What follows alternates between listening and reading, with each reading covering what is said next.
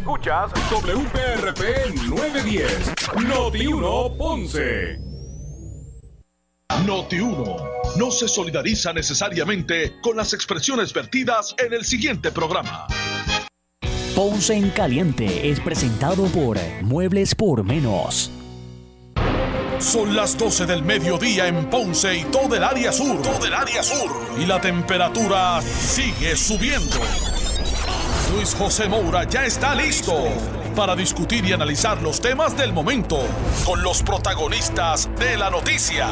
Es hora de escuchar Ponce en Caliente por Notiuno 910. Bueno, saludos a todos, muy buenas tardes. Eh, bienvenidos, saludos a todos, bienvenidos a este espacio de Ponce en Caliente. Yo soy Luis José Moura, como de costumbre, de lunes a viernes, por aquí por Noti1 de 12 del mediodía a 1 de la tarde, analizando los temas de interés general en Puerto Rico, siempre relacionando los mismos con nuestra región. Así que eh, bienvenidos todos a este espacio de Ponce en Caliente. Hoy es lunes.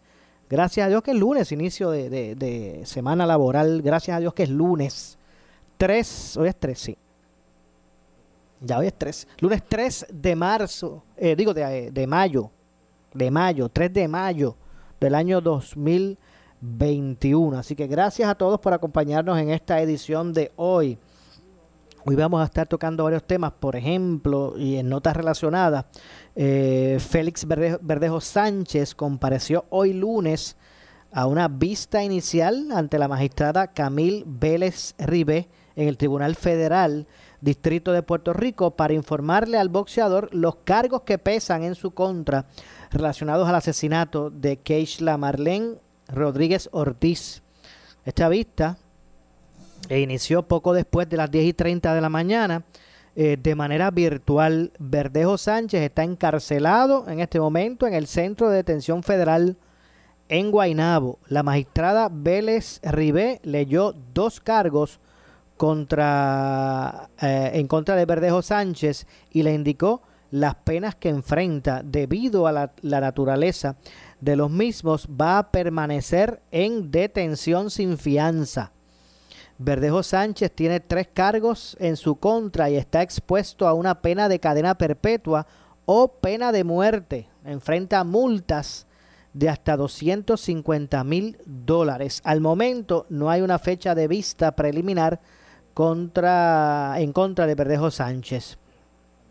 Eh, de hecho, los abogados eh, Laura Maldonado y José Irizarri representan a Félix Verdejo, eh, quien se entregó a las autoridades el domingo, ayer en la noche. al momento de someter esta denuncia no se ha tomado una decisión sobre buscar o no que se le aplique la pena de muerte en este caso, dijo en conferencia de prensa ayer el fiscal federal Stephen Muldrow. De acuerdo con la acusación, Verdejo Sánchez llamó el pasado 27 de abril al testigo cooperador y le pidió ayuda para terminar con el embarazo de eh, Keishla eh, Rodríguez. Eh, el 29 de abril, de hecho, ese testigo, esa, esa persona que se está identificando como testigo cooperador, algunas personas especulan, porque esto no se ha revelado, algunas personas especulan que es la esposa de Félix Verdejo. Eh, pero obviamente oficialmente eso no se ha revelado. El 29 de abril, Verdejo llamó a Keishla y acordó reunirse con ella cerca de su residencia.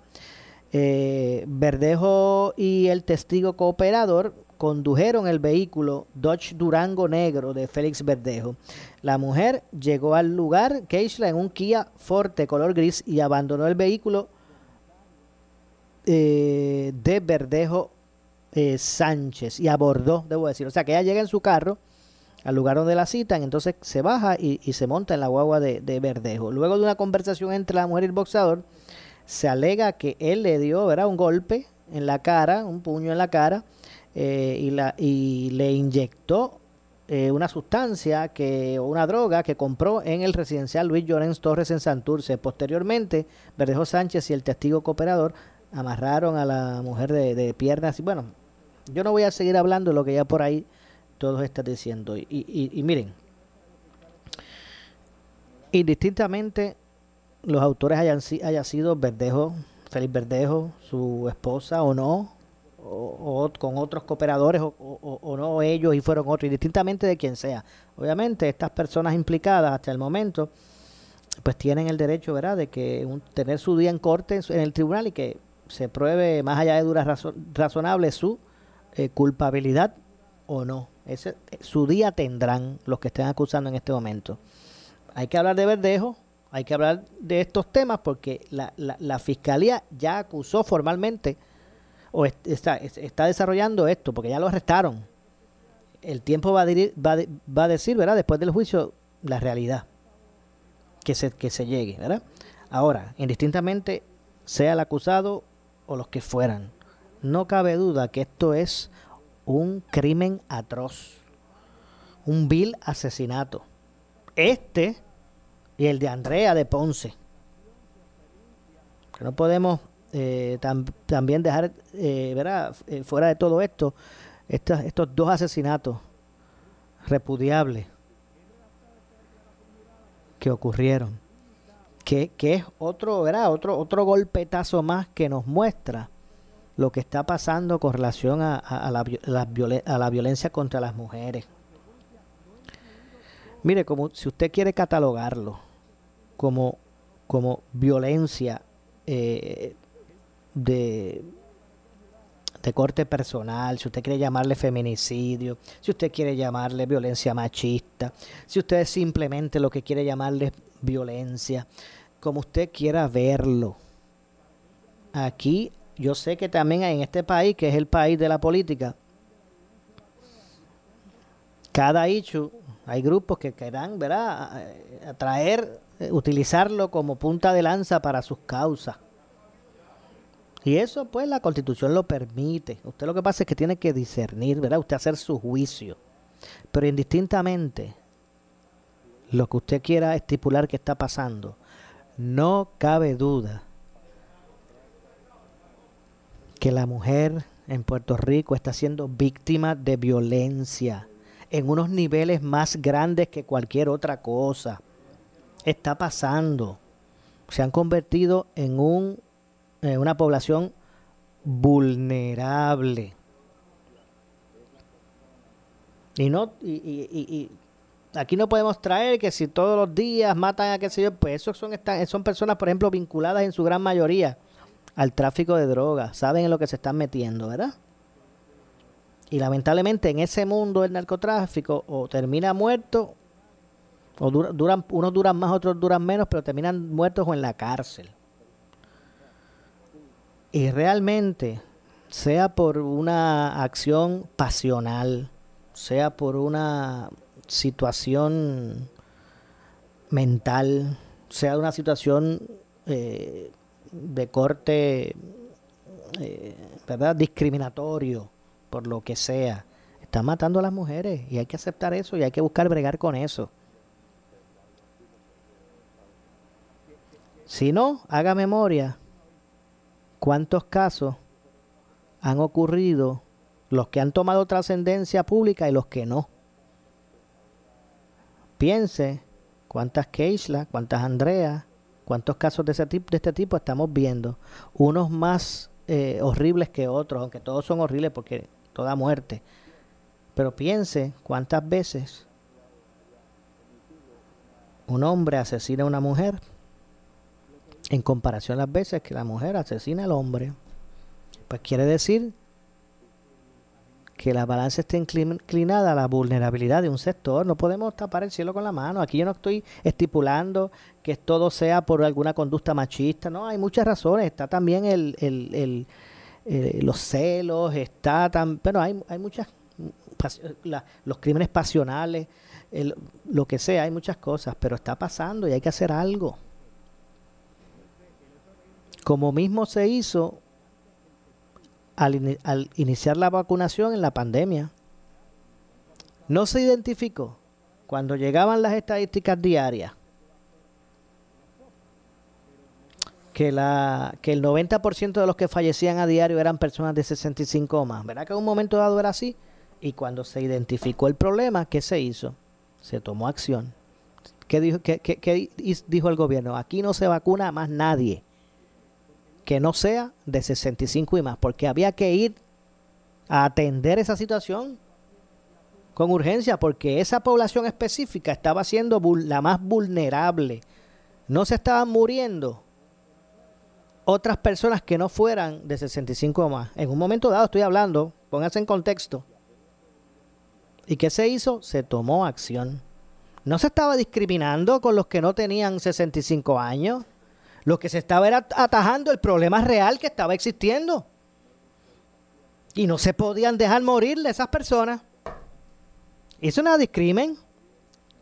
Era que esa población era la que estaba muriendo. Y aquí no se vacunaba más nadie que no fueran de 65, más o más, porque eso, esas eran las personas que estaban muriendo. Eso no era discrimen. Pues con esta situación es igual. Aquí se están matando a las mujeres.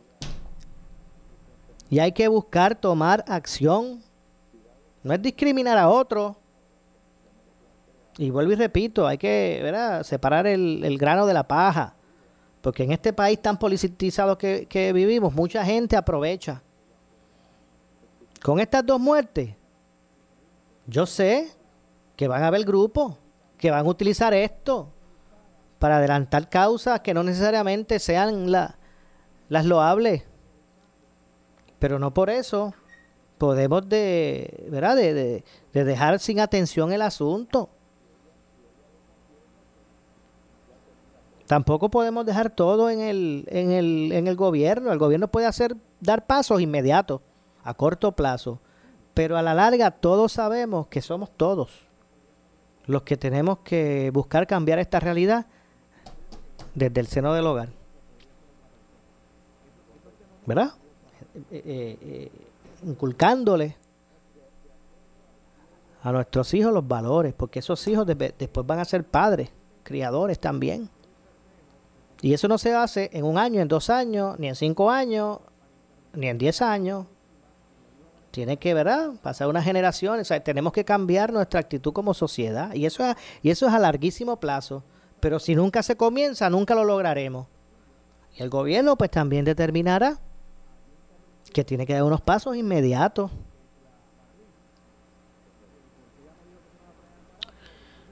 Así que este caso que tanto ¿verdad? ha conmocionado y no es para menos. ¿Cuánto? Mire. Yo felicito a la Policía de Puerto Rico porque me parece que han, hicieron, han hecho una, una gran labor dando en la investigación de esto desde que trascendió. Me parece que sí, que lo han hecho. Y esa es la capacidad. Ellos la tienen. Esa es nuestra policía. Que tiene la capacidad. Eh, pero ¿cuántas Keishla habrán por ahí? ¿Cuántas Andrea habrán por ahí? Que los protagonistas de esa pesadilla sea Papo Papo el Tuerto del sector tal, atentando con la vida de Juana Pérez, Peña, de tal sector, y que pues ahí se queda. Tal vez no se no se trabaja con ese con ese interés. Y tenemos que reflexionar en todas esas cosas. Así que, como dije, Hoy, en este caso, el presunto asesino que aparenta no haber trabajado solo esto, que en este caso pues las, las autoridades apuntan a Félix Verdejo, que, que tendrá su día en, corte. Compareció hoy, como dije, eh, a una vista inicial ante la magistrada Camil eh, Vélez en el Tribunal Federal del Distrito de Puerto Rico para informarle al boxeador los cargos que pesan en su contra relacionados al asesinato de Keishla, Marlene Rodríguez Ortiz. La vista inició poco después de las 10 y 30 de la mañana de manera virtual. Verdejo está encarcelado en este momento allá en el Centro de Detención Federal de Guaynabo. Eh, la magistrada le leyó los cargos en su contra, le indicó que cuáles son las penas que enfrenta debido a la naturaleza de, de, ¿verdad? de los cargos que se le imputan, eh, de lo que lo va a mantener en prisión sin fianza eh, tiene tres cargos en su contra y está expuesto desde cadena perpetua hasta la pena de muerte, si es que se decide. Eso va a traer también ¿verdad? Otras, otras situaciones. Enfrenta multas además de hasta 250 mil dólares. Al momento no hay fecha eh, de vista preliminar en contra de Verdejo Sánchez. Bueno, y aquí estamos hablando del asesinato de Keishla, pero también hay que tomar en cuenta que ella estaba embarazada. O sea, que aquí fueron dos los, los asesinados. Fueron dos. Al momento no hay fecha de vista preliminar contra Félix Verdejo. Eh, Maldonado, Laura Maldonado y José Irizarri, F. Irizarri, pues representan a Verdejo Sánchez en este, en este caso. Entre otras cosas, el FBI pues ha analizado el video tomado por las cámaras del Teodoro Moscoso a eso de las 8 y 29 de la mañana. Y mire, y eso de las 8 y 29 de la mañana es un dato también que, que hay que que hay que reflexionar. Y mire, Keishla y Andrea asesinadas están. Y tenemos como sociedad que buscar justicia. Eh, y también tenemos que buscar aprender de todo esto. Y que eso, esa, esas, esas muertes eh, vilmente arrebatadas, esas vidas vilmente arrebatadas, eh, puedan el, ayudar a que, a que la sociedad cambie. Cuando yo leo que aparenta haber ocurrido este, esta situación de tirar ese cuerpo ahí a la laguna, que de acuerdo a lo que trasciende de los alegados videos que se toma, que, que se, ¿verdad? que se, se, vieron de las cámaras del Teodoro Moscoso, que eso fue a las 8 y 29 de la mañana. Yo no sé usted, amigo, pero los que se levantan temprano para ir a trabajar o simplemente porque se levantan, madrugan, como yo digo, saben que antes de las, en esta época donde estamos, antes de las 6 de la mañana, ya está claro. Estamos en una época del año que antes de las 6, a las 5 y pico de la mañana, 5 y pico, ya está claro. Ya amaneció. 5 y pico, antes de las 6, está claro. Y si esto ocurrió a las 8 y 29 de la mañana, quiere decir que eso es, mire, ya sin ninguna... Ahí a las ocho y media se, se estacionaron al borde de la cajetera o se, o se, o se, o se eh, colocaron, ¿verdad? En esa área de daño y esa hora tiraron un cuerpo, alegadamente le disparó el tipo desde arriba, le, la majaron, le pusieron un bloque. La mayoría de la gente entra a las ocho y media. Digo, a las 8 de la mañana, la mayoría. Ok, mucha gente ya estaba en el trabajo. No está el, no está el, no está el típico tapón de, ¿verdad? De, de, antes de que la gente llegue al trabajo. Pero hay tráfico en la calle. Y esto ocurrió ahí a las ocho y media de la mañana. No estamos hablando de la oscuridad de la noche. O en la clandestinidad. Estamos hablando de cualquiera pasa y puede ver, porque está claro. O sea que ya, y esto es lo que muestra este grado de impunidad, el delincuente. Ya no se esconde en la oscuridad de la noche a hacer su fechoría para que no lo vean y no lo puedan identificar. Ya lo hace a plena luz del día porque sabe que no lo van a coger en la mayoría de los casos. Sienten esta, esta confianza de que si me ven la gente no habla. La policía no pasa. Por eso que ahora ya asesinatos a las 12 del día. Se baja un tipo con una pistola en el medio de la avenida y dispone de la vida de cualquier otro a las 12 del día. Lo elimina el que tenga que eliminar. Porque está ese grado de impunidad. Porque la gente también vive intimidada que ve, pero no habla. Que se da cuenta de lo triste de eso cuando le toca de cerca. Estas son cosas que uno tiene que analizar y poner en perspectiva hasta dónde queremos llegar o hasta cuándo vamos a seguir aguantando.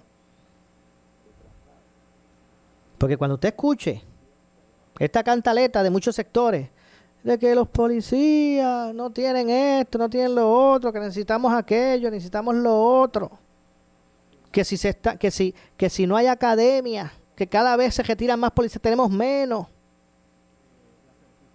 Que si no es atractivo, porque no tienen retiro, que no tienen lo otro, que exponen su vida, su familia se queda en la calle. Si le Cuando usted escuche toda esa dinámica, no lo tome liviano, preste la atención y exija al gobierno que busque atender estas cosas.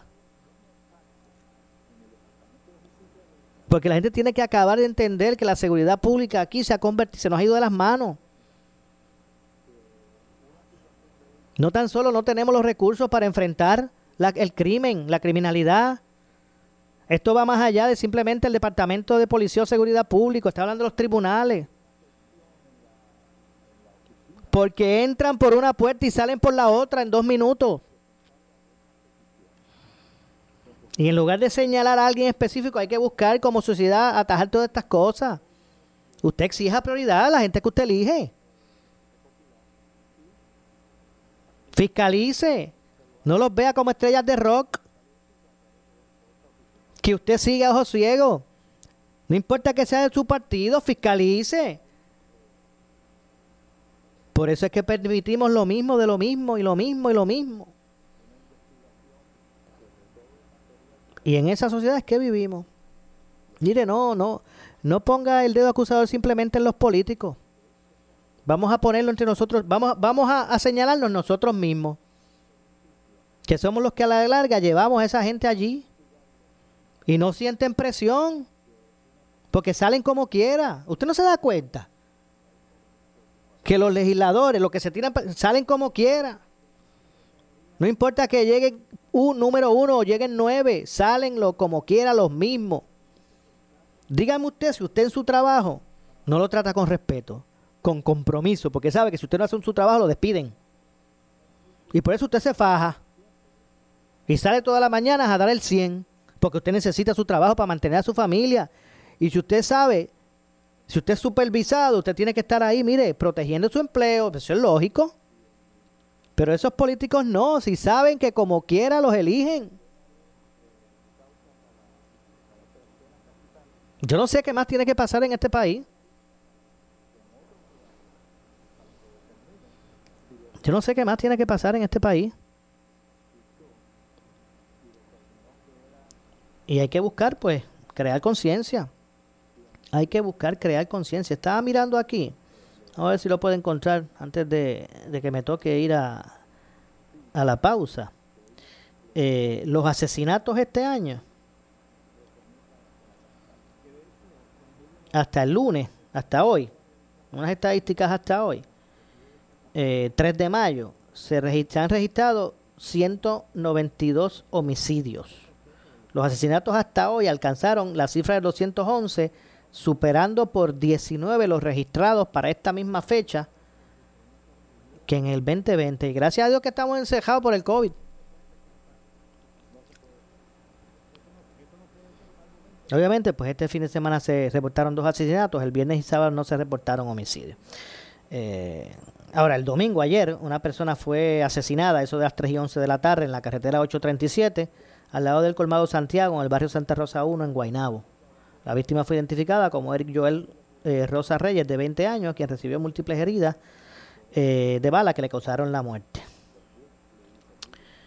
Eh, y mire, no sé, no sé, la, muerte de un, de un, de un ser humano, ¿verdad? Es lamentable indistintamente el tipo de persona, ¿verdad? Eso, eso estamos claros, quiero que estemos claros en eso, cualquier muerte. Pero hay veces que nos enfocamos mucho en la cifra de, asesinatos per se, que ahí se incluyen tanto los, los, de los involucrados en el narcotráfico. Pero yo soy de los que prefiero analizar y, darle más seguimiento a los delitos tipo 1, más allá de la cifra de asesinatos. La cifra de asesinatos sí nos dice algo, pero la, la, la, cifra de los delitos tipo 1 es la que a mí, eh, la que yo en mayor atención le presto. Porque realmente un aumento en los delitos tipo 1 nos da la perspectiva de realmente el peligro que está en la calle. Porque los delitos de tipo 1 son estos delitos que van en contra del ciudadano, indistintamente el tipo de persona que sea, que no, que no es que esté involucrado en, el bajo mundo y nada de eso. Los delitos tipo 1 son los robos, escalamientos, eso, eso que, que, sufren los ciudadanos de bien, que están en la calle, los asaltan, esos son los tipos 1, escalan su residencia, le roban el vehículo. Y esos son los que muestran la, la peligrosidad que está en la calle del ciudadano decente. Que es víctima en la calle de algún, de, algún delincuente. Eso. Eso realmente indica cuál es el, grado de peligrosidad de la gente. No necesariamente lo que está pasando con los que están involucrados o los que están viviendo al margen de la ley. Porque los que están en el narcotráfico están viviendo al margen de la ley y su día es, muy, es, bien propenso que le llegue. Pero los delitos tipo 1, pues son estos que, ¿verdad? Sufre usted. Bueno, déjeme hacer la pausa, vamos a hacer la pausa, regresamos con esto y más. Soy Luis José Moura, esto es Ponce en Caliente. Eh, pausamos y regresamos. En breve le echamos más leña al fuego en Ponce en Caliente por Notiuno 910. Saludos, soy Marian Pavón. EIRP nos advierte que el fraude por Internet sigue en aumento durante la pandemia. Ejemplo, recibes un correo electrónico del IRS que parece totalmente oficial, diciendo que para depositarte el dinero del incentivo federal necesitan más información.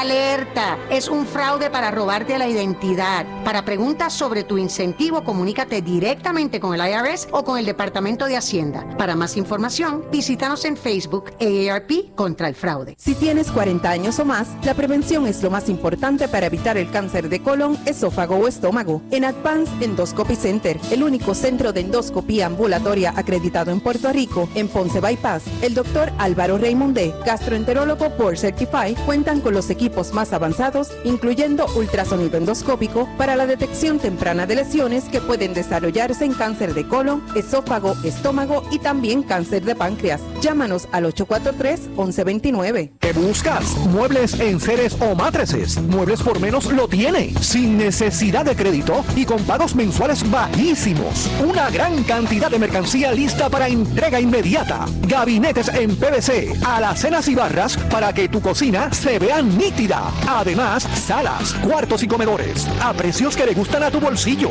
Échale un vistazo a lo nuevo en Muebles por Menos, Salinas Villalba y Ponce, carretera 14 frente al cementerio. Visita su página de internet por su calidad de servicio. Por su conveniente horario. Así es el Laboratorio Clínico Profesional Emanuel, siempre brindándote un servicio de excelencia, con tecnología precisa y avanzada para un resultado confiable. Un laboratorio completo. Y los resultados los recibo rápido y hasta por email. Con servicio a industrias y también a domicilio. Haz de Laboratorio Clínico Profesional Emanuel tu laboratorio de confianza. Ese es el mío. Y el mío también. En Juana Díaz, llámenos al 260-5504 o al 580-0080. Somos Noti 1630. Noti 1630. Primeros con la noticia. Noti 1630 presenta un resumen de las noticias que están impactando Puerto Rico ahora. Buenas tardes, señores. Yo soy Luis Dalmo Domínguez. Usted escucha Noti 1630. Primeros con la noticia, última hora, 1232. El boxeador Félix Verdejo permanecerá en la cárcel sin fianza tras comparecer esta mañana a la vista inicial ante el Tribunal Federal por la denuncia relacionada al asesinato de la joven Keisla Rodríguez Ortiz, de 27 años.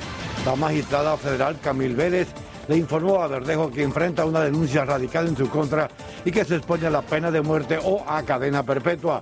Pero quedó para una vista posterior determinar si se declara culpable o no por los cargos según la denuncia sometida en el Tribunal Federal y que publica el periódico ND, el FBI acusa a Verdejo de un carjacking que resultó en la muerte de una persona y de un secuestro que resultó en la muerte de otra persona. También incluyó una denuncia por matar intencionalmente a un menor por nacer. Noti 1, última hora, 12.33. De inmediato, señores, a la escena noticiosa con el compañero Jerry Rodríguez. Adelante, Jerry. Gracias a los compañeros en el estudio. Bueno, nos encontramos en Santurce frente a las facilidades centrales de la Autoridad de energía eléctrica. En este momento la alianza de empleados, empleados de la UTIER, están piqueteando en contra de Luma. Tengo conmigo al presidente de la UTIER, Ángel Figueroa Jaramillo. Gracias por estar con nosotros. Saludos a ti, saludos a todos los que escuchan Noti 1630. Bueno, una manifestación más. ¿De qué se trata hoy? Bueno, manifestación que sigue en crecimiento. Seguimos eh, llevando el mensaje al pueblo de Puerto Rico, sobre todo en contra de este contrato y más ahora que, la Junta de Control Fiscal en una forma descarada le quita dinero del Fondo General a los pensionados, a la Universidad de Puerto Rico, al Fondo de Maltrato de Género, para darle un préstamo de 750 millones a la autoridad para financiar el contrato de Luma. Yo creo que eso es un descaro y el gobernador tiene que expresarse sobre esto.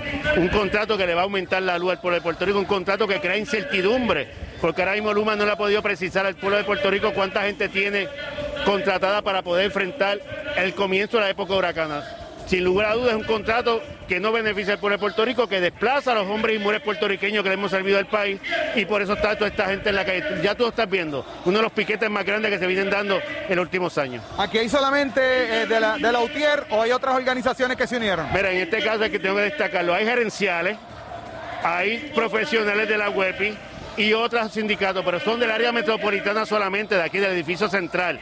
Es la primera vez que, que el personal gerencial se une abrumadoramente a, piquetear por defender no solamente sus derechos, sino también el país. Bueno, muchas gracias Ángel. Gracias a ustedes. Bueno, ahí escucharon a Ángel Figueroa Jaramillo, presidente de la Unión de Trabajadores de la Industria Eléctrica y Riego mejor conocida como Lutier, en su manifestación piqueteando aquí en Santurce frente a las facilidades centrales de la Autoridad de Energía Eléctrica. En vivo para Noti1, Jerry Rodríguez. Noti1, última hora, 12.35.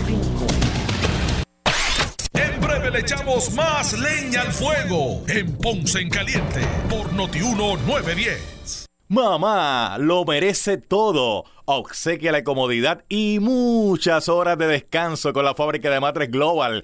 Cuida sus sueños, aprovecha el triple descuento de 50% más 25% y 11.5% adicional en toda la colección de matres Body Comfort ortopédica con 15 años de garantía incluida. Además, matres ortopédicos desde 99 dólares. Oferta válida en todas sus tiendas, incluyendo su nueva tienda en Guayama en el Molino Shopping Center. Financiamiento disponible hasta 60 meses 0 ciento APR o compra hasta 3 mil dólares y llévate la mercancía en Leaway a tu casa sin verificación de crédito. Globalmatres.com 787-837-9000 787-837-9000 por su calidad de servicio, por su conveniente horario. Así es el Laboratorio Clínico Profesional Emanuel, siempre brindándote un servicio de excelencia con tecnología precisa y avanzada para un resultado confiable. Un laboratorio completo. Y los resultados los recibo rápido y hasta por email. Con servicio a industrias y también a domicilio. Haz de Laboratorio Clínico Profesional Emanuel tu laboratorio de confianza. Ese es el mío. Y el mío también. En Juana Díaz, llámenos al 260-5504 o al 580-0080.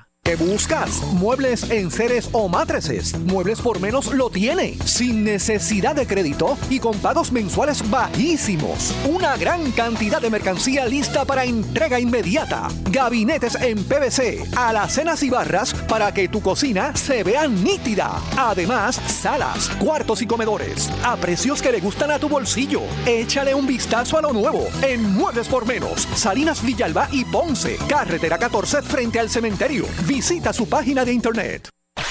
El área sur está que quema. Continuamos con Luis José Moura y Ponce en Caliente por el 910 de tu radio. Son las 12 con 37. Soy Luis José Moura. Estamos de regreso. Esto es Ponce en Caliente. Usted me escucha por aquí por Noti1 de lunes a viernes. De, por el 910 de Noti1 de 12 del mediodía a 1 de la tarde analizando los temas de interés general en Puerto Rico. Y hoy el gobernador Pedro Pierluisi decretó eh, en la mañana de hoy 30 días de duelo y que las banderas de Puerto Rico y los Estados Unidos, Unidos ondeen a media asta ante el fallecimiento del exgobernador Carlos Romero Barceló. Eh, Puerto Rico está de luto en un fin de semana de pérdidas de vida, anoche partió a morar con el señor, estoy citando a Pierre Luisi, un gran líder y servidor público, don Carlos Romero Barceló. Don Carlos le dio lo mejor de sí a Puerto Rico como alcalde de San Juan, senador, comisionado residente y gobernador y defendió férreamente los postulados de la igualdad y la estadidad para los ciudadanos americanos en la isla. Reconozco el esfuerzo de don Carlos porque conozco de primera mano todo su trabajo a lo largo de nuestra reciente historia desde la comisaría residente, donde, desde la fortaleza y siempre. A toda su familia, pero muy especial a su esposa Kate, a sus hijos Carlos, Juan Carlos y Melinda. Eh, mis más sinceras condolencias ante tan, tan irreparable pérdida, dijo Pierre Luisi en una declaración escrita. Eh, Romero Barceló, eh, quien fue nieto del primer presidente del Senado de Puerto Rico, don Antonio R. Barceló, falleció anoche, 2 de mayo del 2021, a los 88 años, fue alcalde de San Juan entre el 72 al 76 y fungió como gobernador por dos cuatrienios. Entre los años 77 y 84 fungió como senador en el 86 para luego ser comisionado residente desde el 93 al, al 2000. Así que es la información. El gobernador pues decreta 30 días de duelo eh, por el fallecimiento de eh, don eh, Carlos Romero Barceló, el ex gobernador de Puerto Rico. vamos a pasar a escuchar hoy en el compañero Normando Valentín, aquí en Noti1, entrevistó al también ex gobernador Luis Fortuño, quien comentó ¿verdad? sobre el fallecimiento eh, eh, de Don Carlos. Así que vamos a, vamos a ir por aquí para poder escuchar eh, lo que dijo hoy por la mañana aquí en Noti1 con Normando en la mañana el ex gobernador Luis Fortuño. Así que vamos a escuchar lo que dijo en entrevista con Normando. Señor Burset, gobernador, buenos días. Buenos días, Normando. Un placer estar contigo. Bueno, falleció Carlos Romero, Carlos Antonio Romero y Barceló. Eh, ¿Qué usted me cuenta de él? Pues mira, eh, primero que yo creo que es el cierre de una de una generación que cambió la política en Puerto Rico. Primero con el fallecimiento eh, hace dos años del exgobernador Hernández Colón y ahora con el fallecimiento de Carlos Romero Barceló. Recordamos muchos cómo eh, ellos tuvieron pues una grandes batallas políticas, pero sin embargo, fíjate, pudieron en la última etapa de su vida, los dos poder hacer causa común en distintos, en distintos temas.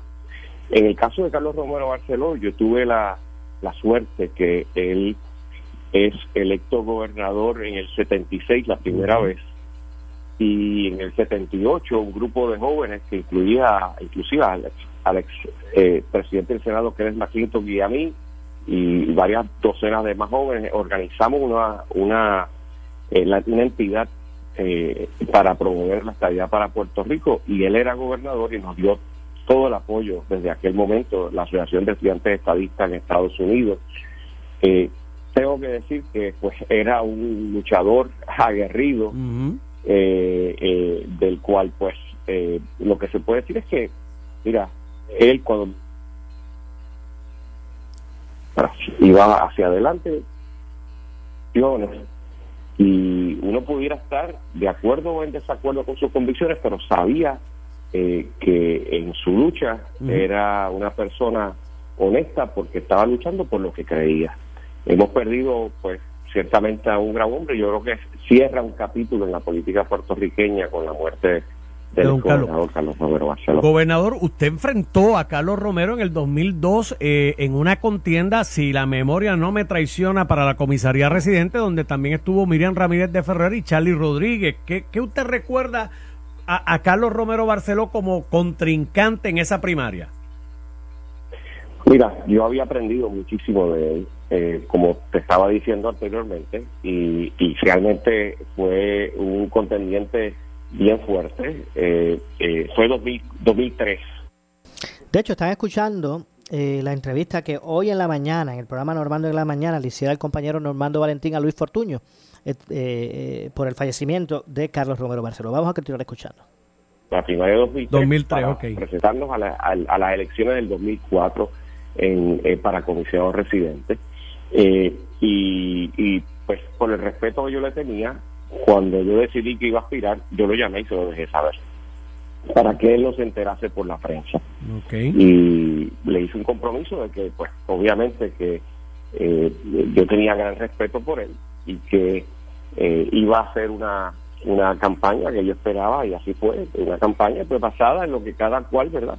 Quería presentarle en aquel momento una primaria interna al pueblo estadista, eh, pero ciertamente eh, y enfrentarse a él nunca nunca era fácil porque pues eh, él iba hacia adelante con mucha energía siempre. ¿Quedó algo de resentimiento después de esa primaria o el tiempo limó esas asperezas, gobernador? El tiempo se encarga de todo, Normando, gracias a Dios, y eso es algo que uno que uno aprende en, distintos círculos, ¿verdad?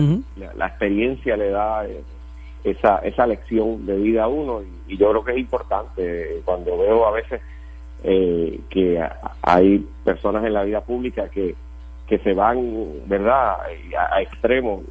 La vida es muy corta y no merece la pena, no se puede ser así. Eh, uno puede tener diferencias, las diferencias son muy válidas pero eh, el, el, tiempo se encarga de, muchísimas cosas, y, claramente esta es una de ellas. Gobernador, usted fue cuatro años gobernador, eh, comisionado residente cuatro años, o sea, Carlos Romero Barceló fue ocho años gobernador, ocho años comisionado, ocho años alcalde, dos años y unos poquitos meses senador por el distrito de Bayamón, o sea, cuando uno repasa esa hoja de servicio y sobre todo usted que ha tenido la oportunidad de ocupar dos de esas posiciones que, que ocupó también Romero Barceló, o sea, ¿Cuán complicado e-, es, eso?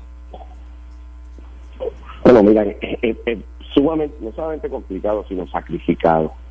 Eh, y, y él decidió que iba a dar toda su vida a la lucha por sus ideales. Y si tuvieran a ver, él empieza con Estadistas Unidos y es de los, de los líderes jóvenes en aquel momento que acompañó a Don Luis Ferré. Así es. Para defender en, en aquel plebiscito del 1967 la estadidad, que, eso lleva a la fundación del Partido No Progresista.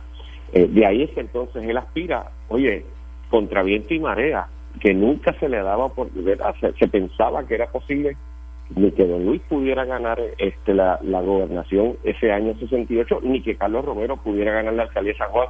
Y él cambió la manera de hacer política. Antes la política era un poco más, ¿verdad? Eh, eh, no, era, no era tan tan, eh, eh, yo diría, tan agarrida y tan, y tan de ir eh, persona a persona. Y él cambió la, manera de hacer política y se tiró a los barrios, a las calles, a todos lados de San Juan.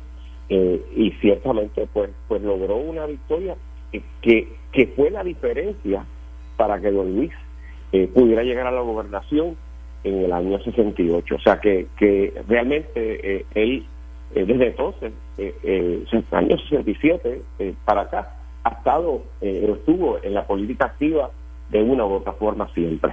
Imagínese, sin, sin quitarse, ¿no? No, y por eso yo te digo, yo aprendí, tuve muchas lecciones de él, obviamente no estuvimos de acuerdo en todo, pero la vida es así, gracias a Dios tenemos diferencias, si todo el mundo pensase igual sería la vida aburridísima. Aburridísima. lo importante es recordarlo bien. Definitivo. ese estilo de, de político, eh, ¿Habrá cabida en el futuro para que vuelvan a surgir figuras así de ese carácter tan fuerte como la de Carlos Romero Barceló y el propio Rafael Hernández Colón o estamos en tiempos distintos, gobernador?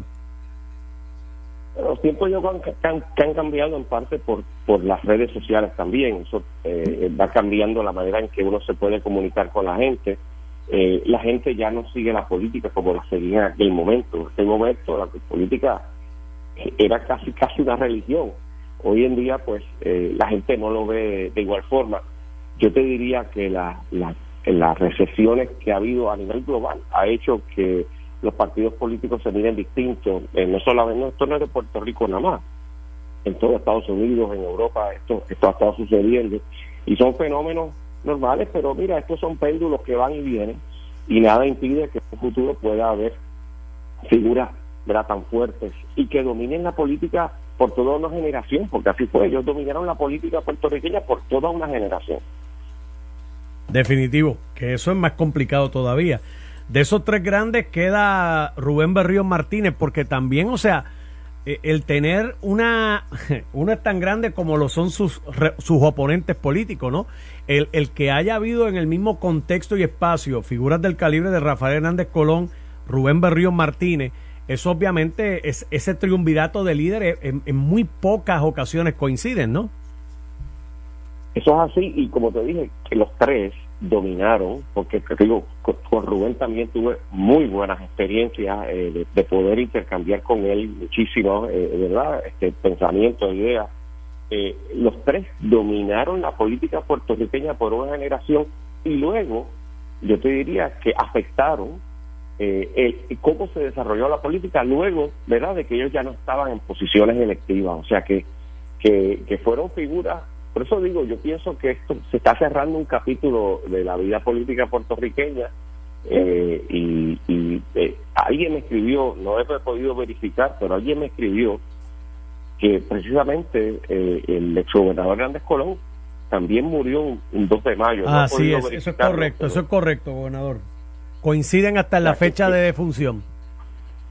Sí, o sea que es impresionante, ¿verdad? Lo que lo que está sucediendo y pues eh, como dice, como menciona el ex senador Rubén eh, de Ríos Martínez, pues era el tercero en ese en ese triunvirato y la política puertorriqueña luego de que ellos salieron de estas posiciones de liderato eh, realmente cambió, se transformó a, a, otro tipo de política distinta a la que a la que ellos no estuvieron acostumbrados por, por toda una generación. Esa esa es la realidad.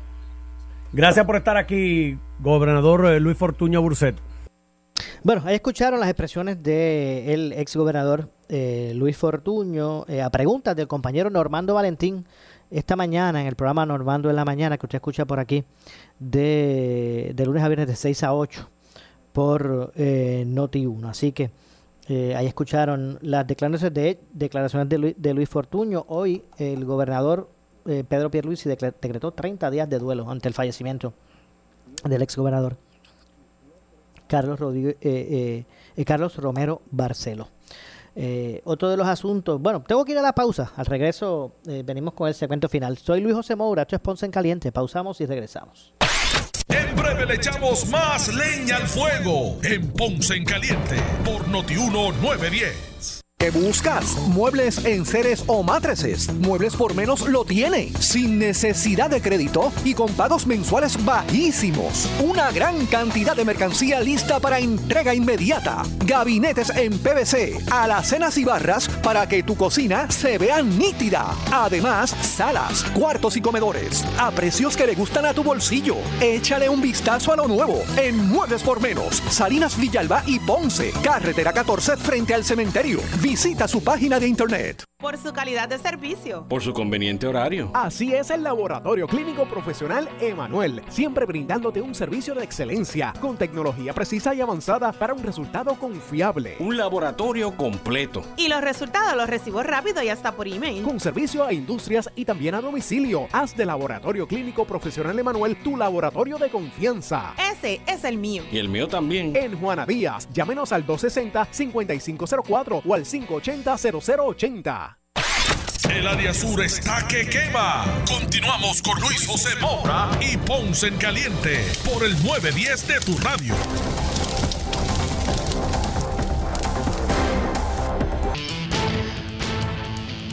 Bueno, son las 12 con 51 en la tarde. Soy Luis José Moura. Eh, estamos aquí de regreso. Esto es eh, Ponce en Caliente.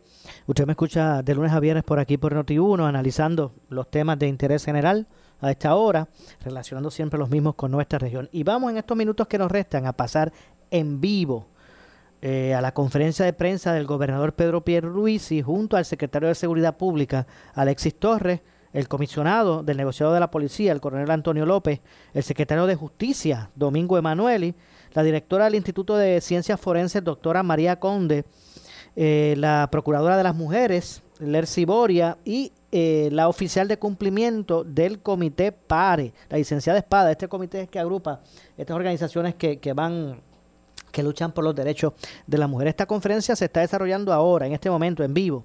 Así que vamos a pasar a escuchar.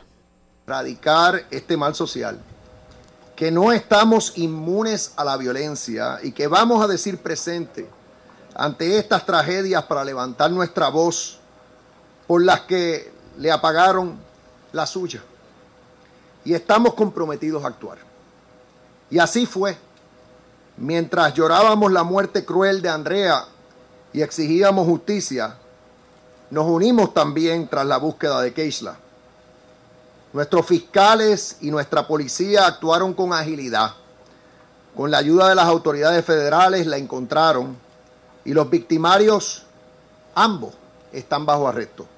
Bueno, en este momento están escuchando eh, en vivo conferencia de prensa de Pedro Pierluisi, eh, donde es acompañado, está acompañado del componente de seguridad pública eh, del gobierno de Puerto Rico, la procuradora de la mujer y, la representante de eh, la organización PARE, ¿verdad? Entre otras cosas. Así que vamos a, a ¿verdad? continuar escuchando este. Vamos a ver si momentáneamente pues hemos perdido el, el, audio. Examinar todo lo que ha pasado para asegurar que estamos cumpliendo con las necesidades de las víctimas y con los procesos de justicia que requiere la ley.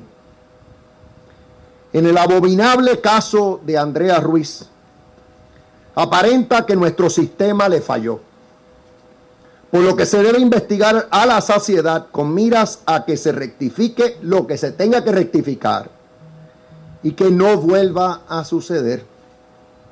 El secretario de Justicia hará lo propio y ya la juez, jueza presidenta del Tribunal Supremo ha expresado que hará lo mismo. Por otro lado, en el terrible caso de Keisla Rodríguez, no hay, no hay duda de que la alerta rosa surtió efecto aunque, aún quedan áreas por perfeccionar. La policía hizo un trabajo excepcional y ágil, así como las autoridades federales, y nuestra ciudadanía se unió y cooperó. Hoy podemos decir que estamos haciendo todo lo posible para que se haga justicia en ambos casos y en todo caso que pueda surgir.